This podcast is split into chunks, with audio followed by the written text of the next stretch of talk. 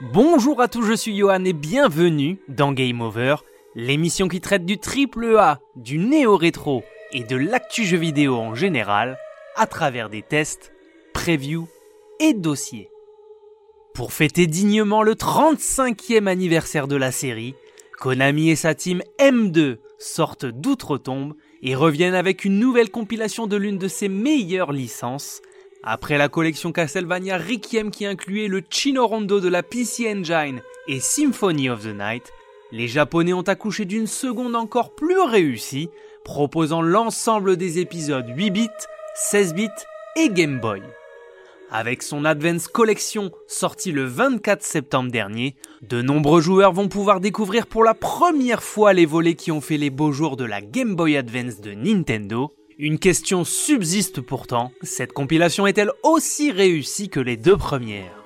Avant de débuter, installez-vous confortablement et rendez-vous en fin de ce contenu pour vous abonner, le liker et le commenter si ça vous a plu. Si la toute première compilation intitulée Requiem s'était limitée à packager les deux ROM sortis en 93 sur console NEC et en 1998 sur PlayStation et Saturn, la Team M2 avait largement rattrapé le coup avec son Anniversary Collection, proposant 9 jeux dans leur version européenne, japonaise ou américaine avec leurs notices respectives et quelques filtres graphiques les aidant à passer l'épreuve du temps.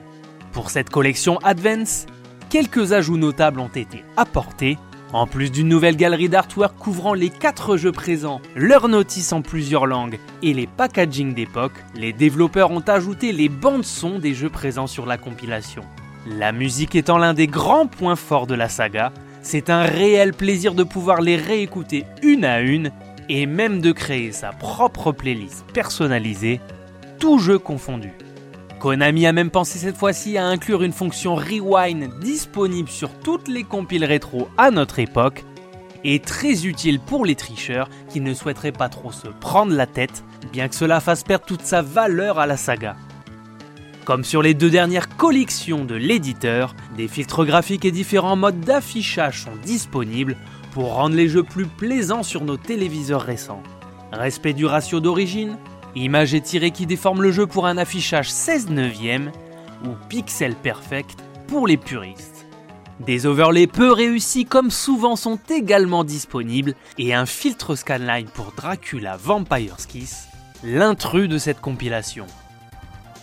Bien qu'il s'agisse d'un bon épisode 2D, celui-ci aurait bien plus eu sa place sur la compilation Requiem, puisqu'il faisait à l'époque office de l'autre consolation pour les joueurs 16 bits qui n'avait jamais pu toucher au cultissime Chino Rondo.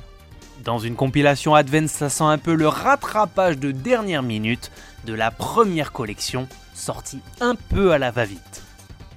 D'un autre côté, on ne comprend pas non plus l'oubli de base des Skylines qui aurait pu largement adoucir les jeux GBA qui sont dans leur jus. Côté localisation, seul Aria of Sorrow bénéficie d'une traduction française largement perfectible. Laissez-moi à présent vous poser ma traditionnelle question. Êtes-vous plutôt Castlevania 2D traditionnel ou à la sauce Metroid? Je vous laisse le soin de me le dire en commentaire. Disponible au prix de 19,99€, les amoureux du virage RPG à la Metroid qu'a pris la saga seront aux anges avec trois excellents jeux de la saga basés sur principe. Vampire's Kiss lui est plus old school mais disponible pour la première fois autrement que sur console 16 bits. Au prix où coûte le jeu original aujourd'hui, c'est le meilleur moyen pour y jouer en toute légalité à petit prix.